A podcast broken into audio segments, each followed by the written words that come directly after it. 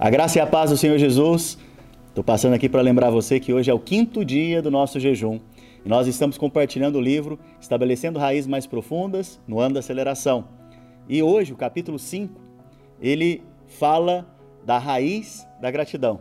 O capítulo 5 foi escrito pelo pastor Anderson Godoy, da nossa igreja videira, lá em Seattle. E o exemplo que ele usa é o exemplo do povo de Deus saindo do Egito em direção a Canaã. A Bíblia nos mostra que Deus conduz o seu povo por um caminho, e esse caminho é o deserto. E nesse momento que eles estão passando pelo deserto, você vai ver que o Senhor cuida deles em cada detalhe. O Senhor coloca uma sombra de uma nuvem acompanhando esse povo durante o dia. O Senhor coloca uma tocha de fogo à noite, aquecendo esse povo nos períodos frios da noite. Nós vemos que o Senhor também traz para eles alimento do céu.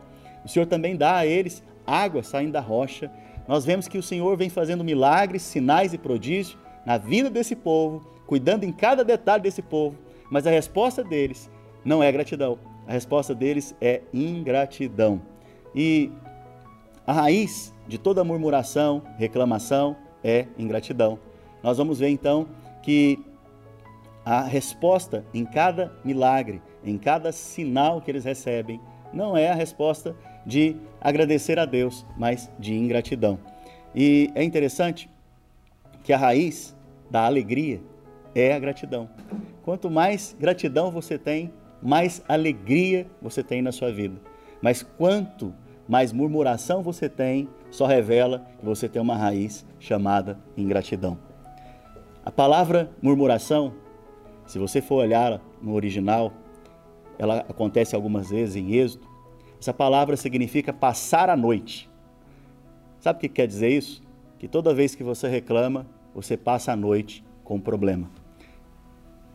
O contrário também, ele é verdade. Cada vez que você enche o seu coração de gratidão diante de Deus, ele te livra de todos os problemas. Quero abençoar o seu dia, abençoar a sua vida e quero declarar que você é uma pessoa enraizada em Cristo, enraizada na gratidão e expressa a alegria do Senhor aonde vai. Deus te abençoe e um forte abraço.